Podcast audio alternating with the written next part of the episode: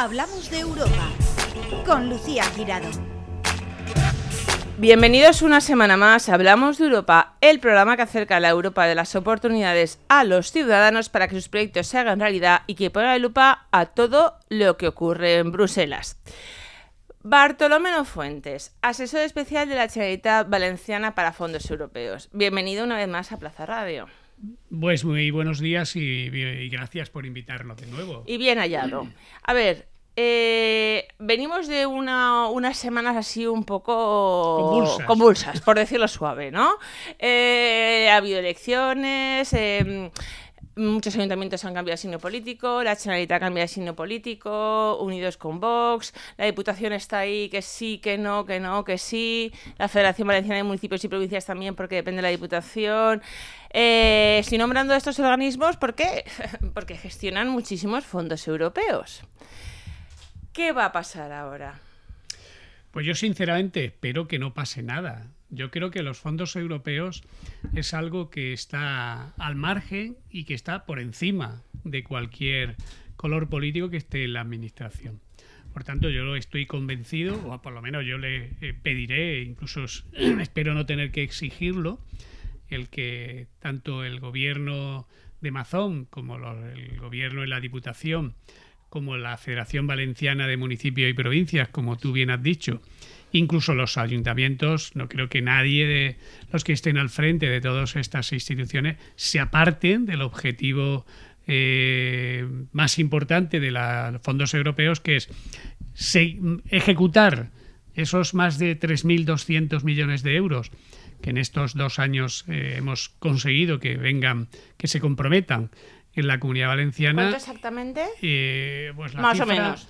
Es que habría que sumar también otras que han ido a través de mancomunidades y municipios, pero vamos, que tenga constancia a nivel de gobierno valenciano por las gestiones que hemos estado haciendo con los distintos ministerios. Estamos hablando de por encima de los 3.200 millones. 3.200 millones que están consignados, que están, comprometidos, están, comprometidos, pero están eh, para con la comunidad valenciana. Bueno, cada uno está en una fase distinta. Habrá ahí ya parte de ese dinero que ya se sabe a qué proyectos van y que están en, la ejecución del proyecto, otros que están en fase de contratación, otros que están pendientes de, definir a qué, proyecto va, porque los objetivos sí que están, se quedaron claros y definidos. Pero no olvidemos que los eh, Next Generation siguen todavía unos años más con nosotros y que hay que seguir intensificando la agenda de la relación con el gobierno central para que sigamos para el presupuesto del 2024, 2025, atrayendo dinero que moviliza mucho. No olvidemos que cada euro de los fondos europeos moviliza 5 euros por cada uno. Multiplica, por 5. Pero bueno, los Next Generation hay muchas convocatorias que solo se pueden pedir hasta el 31 de diciembre. Pero como era los, de, los de este año y los del año pasado, pero se están ampliando están todos. Ampliando están ampliando todos los plazos y saliendo convocatorias este año. Ahora hay abiertas varias eh, relacionadas con la eficiencia energética, la digitalización, la economía circular, los vehículos eléctricos, los cargadores eléctricos y todo, todo lo que está relacionado con todo lo que lleva los Next Generation. Pero además yo creo que ahí los eh, ayuntamientos tienen que cada día más jugar un papel importante en ese sentido, al igual que el tejido empresarial.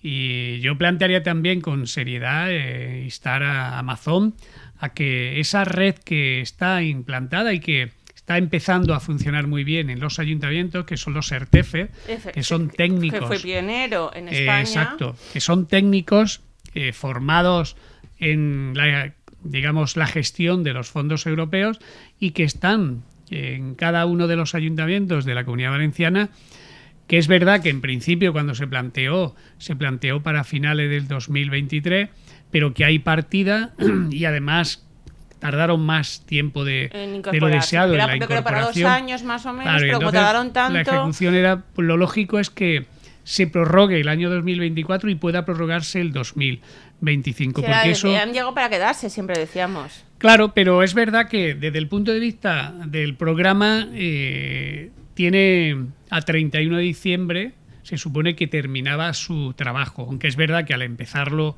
con más, como tú bien has dicho, con retraso, eh, el planteamiento que yo les estoy diciendo es que, por, que, que Amazon garantice que los, eh, los técnicos de fondos europeos que están en los ayuntamientos y que, estamos, y que están constituidos como una red valenciana, que además muy bien, muy reconocida a nivel nacional e internacional, que se mantengan para el ejercicio 2024, porque será una herramienta más al servicio de ese eh, impulso que tiene que tener los fondos europeos. ¿Y qué más cosas pueden estar... en duda que se a ver, yo no tengo ninguna. nuevas que se creen que se insisto eh, yo soy optimista por naturaleza y, yo creo que todo lo bueno y ya lo he descrito que para mí creo que los fondos europeos es algo que que no deben de estar en el debate político. Nunca deberían de haber estado aunque es verdad que en ocasiones se ha recurrido a la lenta ejecución o la corta ejecución o la, la distribución del mismo pero eso yo creo que está más en el marco eh, partidista que no en la, en la realidad. Lo que yo confío es que cada vez más eso se aparte, que realmente se eche a ejecutar y que todas las estructuras, que aquí lo hemos puesto eh, muchísimas veces en valor, la importancia que tiene tener una estrategia organizativa de gobernanza. Eh, y eso se ha conseguido. Es algo que mm. tiene poca visibilidad porque está desde la parte el principio y ahora se ha conseguido. Entonces, claro, ahora tenemos una, locomotora en la ejecución de proyectos. Y, en, una de, las partes que a mí creo que siempre he defendido que es muy importante, que es el municipalismo, el euromunicipalismo.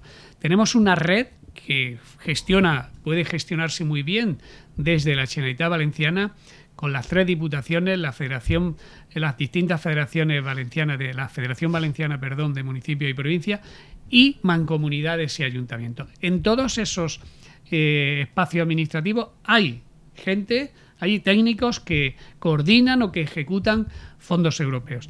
Esa estructura no debe de perderse, hay que garantizarla. Y la que eh, insisto en que sobre todo en los ayuntamientos, los puntos gva.net que se crearon tienen que mantenerse porque en realidad prácticamente han empezado ahora mismo a funcionar. Muchas veces hemos hablado ¿no? que los fondos europeos no tienen, no tienen siglas, ¿no? sobre todo a nivel municipal, y que digamos siempre se ha coordinado los municipios con las diputaciones, con las grandes corporaciones y con la Generalitat. Pero eh, es cierto que en el, ha entrado con fuerza, ¿no? Y con, con fuerza y sobre todo y con capacidad de decisión, ¿no? un nuevo agente que es Vox, que por ejemplo Vox va en contra totalmente de la Agenda 2030, ¿no? que marca muchísimas líneas de los fondos europeos. ¿no? El miedo que me da, lo que no Claro, nadie va a renegar a los fondos europeos, eso está claro, es decir, yo creo que, que esa estructura creada, pues tampoco, ¿no? Porque es dinero que tenemos, es decir, nadie va a rechazarlo, ¿no? Pero ¿en qué se va a gastar? ¿Se va a derivar? Eh, hay macroproyectos que a lo mejor no están Mm, eh, están sobre la mesa, pero que no hemos empezado a hacer nada que a lo mejor se pueden cerrar definitivamente. Bosque metropolitano, cosas que a lo mejor tienen que ver con, más con el medio ambiente y que Vox diga, pues no, mira, en lugar de irse a la porque... voy a trivializar un poco, pero no vamos a ir a las plazas de toros. Es, que, no pueden. Es que, a ver. no, porque no pueden ir a Plaza de Toros. Europa, no, pero es que Europa tiene muy claro mm. hacia qué destina los fondos europeos. Sí, pero dentro de ese destino hay un gran abanico. Bueno, bien, que, que vos defienda más la digitalización que, que la eficiencia energética. Bueno, está, pero es que como también hay unos, unas partidas que van a digitalización o a eficiencia energética o a temas medioambientales, eh, Vox ni ningún otro gobierno ni ningún otro partido puede decidir que, los, que el 90% de los Next Generation tienen que ir a digitalización. ¿no? Porque, eso, porque eh, Europa ya te indica un poco cuáles son las inversiones que tienen que ir destinadas a los ejes. Entonces tienes poco margen. Por ejemplo, en otros países donde ya llevan meses con la gobernando la ultraderecha, ¿qué ha ocurrido con los fondos No, es que eso no se cuestiona. Es que, insisto, es que la ultraderecha en otros países, podrá cuestionarlos en el discurso, que puede ser una eh, estrategia, pero en la práctica, al menos con fondos europeos, no te puedes apartar de los acuerdos europeos, porque eh, si no ese dinero lo tendrías que devolver y serías sancionado como país y tendría unas consecuencias eh, graves, por tanto también para la ciudadanía. Por tanto, eso yo creo que, que el Partido Popular, en este caso en la Comunidad Valenciana y en aquellas regiones donde está gobernando, creo que tiene que ser consciente de que no puede permitir ese tipo de ligerezas a la hora de reinterpretar hacia dónde tiene que ir el dinero porque no se lo va a permitir la Unión Europea. y penalizaría mucho y sería muy grave y la reputación volvería a caer eh, en el caso de esas regiones porque seríamos sancionados y entonces ya no podríamos optar a otros fondos europeos, ni tan siquiera para más digitalización o más eficiencia energética o más aspectos en los que eh, Vox pudiera estar de Claro, porque hay a mí, a ver, si yo no, quiero, yo lo que me concierne a mí en un programa de, la Unión Europea y sobre todo en este caso que estamos hablando de fondos, sí que es lo que te comento, ¿no? Que, el discurso de Vox en otras cosas, pues no voy a entrar, ¿no? Pero precisamente... Eh, mm, y sobre todo los periodistas, ¿no? Nos gusta saber la opinión de todos y sobre todo la opinión de la calle, ¿no? Yo estoy en muchísimos chats y hay chats de gente de WhatsApp de ultraderecha, gente de Podemos, gente... Veo, o escucho, ¿no? Gente de todo tipo. Y sí que es verdad que la gente de la ultraderecha... Eh, aún no se termina de creer, pero ni de lejos lo que te comentó de la Agenda 2030, del reciclaje, se piensan que, que eh, todo, cambio climático es todo mentira. da miedo, ¿eh? O sea, es de verdad pues, que, pues, que, da eh, miedo. Yo que soy de las que voy buceando y voy recogiendo botellas de plástico, digo, bueno, se puedan creer o no que esto puede llegar a, al fin del mundo, ¿no? Pero, pero no. Solo hay que apelar a la ciencia, ya no, no, digo que se fíen de, de dirigentes políticos de cualquier otro signo, de, del PSOE o de, o de cualquier otro partido progresista. Eh, con que vean, se vayan a la parte científica, que yo creo que eso nadie lo pone en duda, de que al final vas a beber a la fuente de la ciencia y esos son los que te están indicando que hay un cambio climático. Como también hay científicos negacionistas, que al final siempre sale alguno, ¿no? Pues es el que toman como referencia. y la verdad es que a mí es la parte de verdad que... Sí, sí, es preocupante. preocupante porque estamos ¿eh? hablando de qué tipo de planeta queremos dejarle a nuestros hijos. A mí lo que me parece una irresponsabilidad es que haya eh, representantes de Vox, que a la vez serán inevitablemente, seguro, son padres y que tienen hijos. Y que bajo el principio de padre, que está por encima de cualquier militancia eh, partidista, solo con que vayan y pregunten a los que saben del tema cuál es el riesgo que tenemos en este planeta y piensen si ellos serían capaces, de una vez toman conciencia de ello, elegir posición política frente a proteger a sus hijos, que lo, que, lo, que lo digan, porque yo creo que no serían capaces. No creo que sean tan inconscientes, tanta gente tan inconsciente no puede haber. Solo hay que hacerles pensar y decir, oye, que estamos hablando de no solo nuestros hijos, mm. es que nuestros hijos son tus hijos también. Son los que tú tienes con tu mujer, con tu pareja, son tus nietos en algunos casos también, y por tanto eso estás, eh, eh, bueno, defendiendo dejarle un planeta que sea eh, poco habitable. Y por ejemplo, estamos también te comentaba antes, países eh, europeos, ¿no? El que está ascendiendo la ultraderecha, bien el gobierno, bien se quedan como segundos partidos más votados, como ocurre en Alemania, ¿no? Que, que incluso eh, ellos mm, promueven, ¿no? Que, que, Alemania, fíjate, Alemania eh, se salga de la Unión Europea. Están otra vez. Claro, pero yo creo que ahí hay que, yo creo que hay que también hacer un poco de autocrítica. Y yo creo que los partidos de izquierdas que, son capaces de gestionar muy bien y de tener la sensibilidad para incorporar en la toma de decisiones de los problemas más próximos a la ciudadanía, que en ocasiones lo decimos cuando hablamos del municipalismo, luego nos equivocamos a la hora de comunicar. Hmm. Y eso es lo que la gran diferencia que en mi opinión existe entre la gestión y la comunicación. De hecho, se ha podido vivir muy clarísimamente en las elecciones municipales. En las últimas elecciones municipales, que se supone que lo que decidía uno es qué piensa que debe ser lo mejor para su pueblo, quién puede ser su mejor alcalde, alcaldesa y sus concejales. En el, en el debate estaba realmente ya no la gestión buena o mala de Pedro Sánchez, que no era el momento de decidir sobre Pedro Sánchez, y si ibas a decidir sobre Pedro Sánchez o te iba a influir sobre su toma de decisiones, qué ha pasado en el COVID, cuál fue la respuesta eh, sanitaria, qué ha pasado con la reforma laboral, qué ha pasado con el salario mínimo interprofesional, qué ha pasado con las pensiones. Y a cualquiera persona que le pregunte sobre eso, no creo que vaya a hacerte un análisis eh, negativo de la situación. Pero en cambio, se estaba planteando con otros criterios distintos a la hora de la votación. Se ha votado en clave nacional, y no económica. Y no, ni económica ni social. Por tanto, ¿eso es donde está la clave? En la, en la, en la, comunicación, no. Y en la ideología. La toma de posición de gente que si tú le dices, tú estás de acuerdo con ¿Te estás satisfecho con el salario mínimo interprofesional que has puesto? Y bueno, me parece que se avanza mucho. ¿Te parece bien la revisión de las pensiones que no sea el 0,25 como estaba y que esté los niveles que estaba? Me parece bien. ¿Te parece bien la reforma laboral que garantiza más derechos a los trabajadores? Me parece bien. ¿Te parece bien que las que las empleadas de hogar que antes no tenían ningún tipo de cotización ni protección lo tengan? Sí. Vale.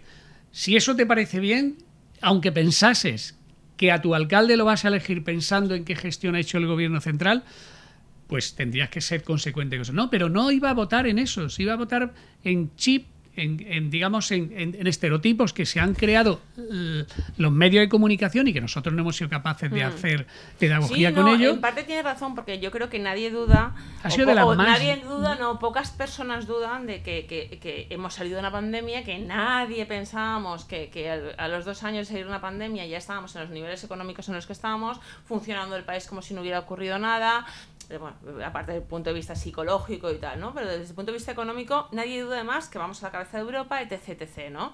Pero yo creo que mm, ha primado más, eh, se ha votado en plan nacional, pero también porque en plan nacional se ha querido eso. sí, sí, sí, ¿vale? Porque en plan nacional ha sido. Te he diciendo que hay que hacer autocrítica. efectivamente. Yo he dicho que nos falta autocrítica. el apartado, en este caso, decir, oye, ¿qué, se está votando aquí ahora? Pues las autonómicas y los municipios. Vamos a patarnos. Y, y no se han apartado todo lo contrario. Entonces, claro, se ha votado en clave de mm, Bildu, se ha votado en clave de la ley de Sí, Bildu, pero en lo, que, en, lo que la vinculación, fíjate tú, en el caso de Bildu, que hoy en día es un partido que está respetando la democracia, no se ha votado si Bildu en este momento de su historia ha votado a favor de la reforma laboral, sino si Bildus, en una antepasados de Bildus o alguno de Bildu que tenían alguna vinculación con el con ETA, entonces estaban eh, que habían sido condenados. entonces estamos hablando de que nuestros abuelos que pudieron hacer algo que era reprochable y que los mm. nietos lo están reprochando y que se han ajustado a las reglas democráticas, pues y han aprobado cosas que tú estás de acuerdo, pero en cambio vas a votarles en función de sus abuelos. Es decir, mm. es como Vox, la ultraderecha. Exacto, igual. el, relato se construye igual. No se puede culpar a Pedro Sánchez de votar con Bildu, de pactar con Bildu determinados aspectos y luego criticar por votar con Vox. Es decir, eh, digamos, estamos. Y luego con las cosas de no, la Republicana. Es decir, en Vox hay, Vox hay personas que, que tienen, libren, eligen libremente mm. su relación con quién, si quieren hacerlo con otra, eh, con una mujer, con una, otra mujer, si se enamoran de un hombre con es decir, es legítimo y normal, pero en cambio victimizan ese tipo de relaciones en el discurso. Es, es contradictorio. Sí, totalmente. O sea, lo de Vox entonces hay que un poco no tiene nombre tampoco. desenmascarar la hipocresía de No, no, lo de Vox no tiene nombre. Yo creo que ha sido como, una no reacción no querer confundir a la opinión pública a la hora de el machismo, es decir, la violencia machista a estas alturas mm. no existe cuando sabemos que hay hombres que matan a mujeres. Y solo por el que eso no quita que pueda haber mujeres. hombres que puedan estar en situación también de, que les son víctimas del machismo. Sí, pero claro, eso es 5 a 1, es decir, claro, que pasan, pero eso es 5 es cinco a 1. Es decir, en los últimos estudios que yo pienso que además es mucho más. Sí, sí, es mucho más. Pero yo creo, fíjate, que la población en general eso no lo duda. Eso no lo duda. Yo creo que, que Vox no se ha votado tanto. Eh, yo creo que ha sido que ha visto tibieza del PP en determinados aspectos y no precisamente a lo mejor en el tema del LGTBI y tal, que la gente, sino que ha visto tibieza en determinados aspectos del PP de cara a eso, ¿no? De cara a, a Esquerra Republicana, a Bildu y otros aspectos, ¿no? Inmigración. Y entonces Vox ha visto ahí un, los votos y ha ido sí, a, eso. y se ha votado en clave nacional, está claro, pero en clave económica nadie duda, es decir, gobierno de Chanita, Chimo Puig, en clave económica lo estaba haciendo fenomenal y prueba de ello es que Chimo Puig ha aumentado el número de, de votos y el número de escaños. Correcto. Es decir, si no ha ganado Chimo Puig, eh, Chimo Puig no ha perdido las elecciones. Chimo Puig ha ganado votos, pero, al no entrar Podemos. Claro, es otra de las simplificaciones de, que hacemos en el análisis eh, político, electoral.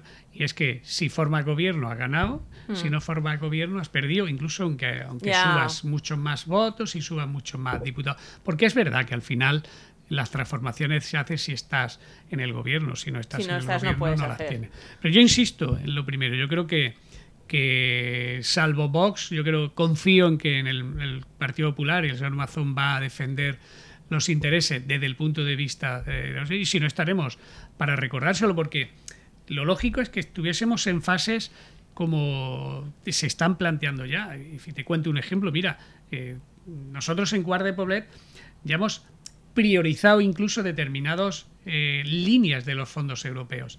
ya no, era, ya no estamos en la clave de tener un espacio, una concejalía de fondos europeos, sino hay que, como venimos diciendo en ocasiones, áreas de especialización de los fondos europeos. Y hemos abierto dos líneas, una que es la de los fondos europeos más clásicos, la de Europa con los ciudadanos, los Erasmus, los intercambios. Y hay una prioridad y es que los ejes de los Next Generation merecen la pena tener una, un área, un departamento especializado en Next Generation, en programas operativos, que son aquellos que van directamente eh, a Bruselas, eh, y, que, y aprovecharlo muchísimo más de lo que hasta ahora se está haciendo. Es decir, insisto en la idea de profesionalizar todavía más los propios fondos europeos, departamentar, aunque estén todos bajo el mismo paraguas, tener departamentos cada vez más especializados en las distintas áreas que pueda haber de fondos europeos. Esa era la siguiente fase que íbamos a implantar en el, en el si hubiese habido un tercer botánico, es decir, ya meter en, en, en consellerías eh, Mm, departamentos concretos que trabajasen solo y exclusivamente los Next Generation. Claro, aparte de la transversalidad, que esa ya estaba implantada en un departamento amplio de más de 25 personas que, que de forma transversal hablaban de los fondos europeos como marco, pero insisto en que hay fondos europeos que son de concurrencia competitiva y los fondos europeos Next Generation. ¿Significa que solo hay que trabajar unos? No, hay que intensificar mucho el esfuerzo y poner mucho la lupa en los Next Generation, que la mayoría de los CERTEFes, de los técnicos que hay hoy en día en los ayuntamientos, se han creado con, ese, mm. con esa lupa fundamentalmente, pero que tienes que también no abandonar y quien no lo haya eh, puesto todavía en marcha, que lo ponga también las otras líneas de fondos europeos que son a través de consorcios internacionales. la PAC y que, también, ¿no? Es decir, ahora bien. Sí, tenemos... pues sí, son los fondos estructurales. pero esos son fondos que nos vienen. Yo siempre insisto en que, hay que gestionarlo. Hay que, hay que pelear por la cantidad que viene. Hay que pelear por la cantidad que viene y hay que, y hay que gestionarlo. claro, por supuesto, la agricultura, que ahora lo, lo está pensando mal, por los problemas del agua decir, cómo gestionamos el futuro también, la sequía, pero es que, es que eso es una realidad de hoy, no es eh, eh, con independencia incluso de que no se admita, en este caso recuperando la posición de voz, el, el cambio climático, es que tenemos un problema. Este verano va a haber municipios donde no van a poder tener todas las 24 horas del día agua potable. Sí, sí. Ya lo hay en municipios donde el riego ya se está empezando a prohibir, el que ya se está empezando a priorizar el uso del agua y todo eso sí, es una en lugares de vacaciones igual, se va a prohibir normal, de llenar piscinas, se va a prohibir el riego de plantas, es decir, se va a priorizar pues al, al agua que se necesita para vivir. Aprovechemos los fondos europeos para poder gestionar, optimizar y sacar y tener soluciones a ese eh, problema que va a ser a medio plazo el agua. Y bueno, entonces, ¿cómo se queda? ¿Cómo, en este momento, hazme una, para terminar, hazme una radiografía de cómo está la chanita valenciana respecto a los fondos europeos, qué dinero se queda, qué superávit se queda, qué se tendría que hacer. Está desde el punto de vista idílico, idílica por una sencilla razón, porque primero, hemos conseguido una estructura, como hemos ido contando aquí periódicamente, organizativa. Generalitat Valenciana, instituciones provinciales, instituciones locales. Eh, hay un compromiso de más de 3.000 millones de euros, de los cuales muchos están ya en fase de ejecución de, y de contratación, incluso de definición. Se queda un momento precioso para poder abordarlo creyendo si se cree en la historia, y eso es un tema de valenciano, no es un tema, insisto, de color político, el que sigamos impulsando, que lleguen todavía más el 2024 y 2025, que ejecutemos bien los que hay y luego discutamos sobre si se han ejecutado bien en el sentido que si merecía más el agua que el medio ambiente o más la digitalización, que la eficiencia energética. Van a hacer más, menos carriles Exacto, todo eso se puede discutir, pero ejecutemos, ejecutemos. Yo creo que va a haber un parón ahí en carriles bici ya, no sé. Bueno, pero si a mí no me parece mal, cada, cada responsable político que decida dónde eh, reorienta sus prioridades. Pero dentro de los fondos europeos, agotémoslos, no los, no los tengamos que devolver. Y ya para acabar, eh, ¿hay algún rumor por ahí de pasillos de quién podría ser? Eh, no sé si se va a crear una consellería o no de proyectos europeos, una dirección general. ¿Va a haber mucho cambio? Porque hay que decir que es verdad que expertos europeos no hay. hay muy poquitos. O sea, están, están empezando a ver, por los que estábamos hablando antes, ¿no? Los que, los que están entrando en los ayuntamientos, pero tal cual, como experto, experto europeo y asesores, no hay. Eh, ¿Cómo se va a quedar? ¿Quién, bueno, yo, yo vengo planteando, y lo digo también eh, abiertamente, creo que es necesario, ante esa situación que tú describes, eh, contar con todos los recursos, principalmente los recursos humanos, que puedan aportar. Por tanto, yo creo que al margen de que efectivamente yo defendería la creación de la consejería y lógicamente las distintas secretarías autonómicas que pudieran ser necesarias, un observatorio valenciano para la ejecución y, para la, digamos, mm, seguimiento de los eh, de estos fondos europeos. En ese observatorio valenciano deberían de estar estas administraciones que decimos, además de las eh, asociaciones empresariales, como es la propia Generalitat Valenciana, que debería de liderar e impulsar ese observatorio valenciano, las tres diputaciones valencianas, la Federación Valenciana, los municipios también tienen que estar representados ahí y el tejido empresarial. Si se crea un espacio de esos y todos tenemos la visión de que hay que arrimar, remar todos en el mismo sentido, cada uno en el papel que le toque hacer, creo que puede ser muy bueno, daríamos también un buen ejemplo de aparcar un poco, como se hace en, las instituciones europeas, se aparca un poco más de lo normal lo que es la, liturgia partidista y se centra uno más en, conseguir lo mejor. Eso sería una buena solución. ¿Cómo está? no lo sé, porque ahí ya no, yo ya no, eh, no estoy cerca de Mazón, que es uno de los principales, eh, digamos, impulsores, que es el próximo presidente de la Generalitat, a la hora de impulsarlo, ¿no? Yo lo, lo estoy comentando y creo que debería hacerse. Yo estaré gestionando y, y velando porque, sobre todo, el, dinero de Europa no se pierda en la comunidad valenciana. Pues muchísimas gracias Bartolomé, esperemos que sea así. Mm, para eso hemos tenemos este programa, también vamos a estar a ojo a visor. a ver si tenemos podemos eh, eh, tener otro programa Amazon o aquí en el designe para gestionar estos fondos y se los preguntaremos directamente. Y espero pues que creen ese observatorio y que tú estés ahí observando ojo a visor, porque ya has muchos años en, en Europa. Muchísimas gracias Bartolomé Fuentes. Gracias a vosotros de nuevo. Una semana más en Plaza Radio les hemos explicado la mejor forma de estar en la Europa de las oportunidades y saber todo lo que ocurre en el viejo continente, porque lo que ocurre en Europa te afecta directamente. Encuentra todos nuestros podcasts en nuestra web 999plazaradio.es o en tu plataforma preferida. 99.9 Plaza Radio, la voz de Valencia.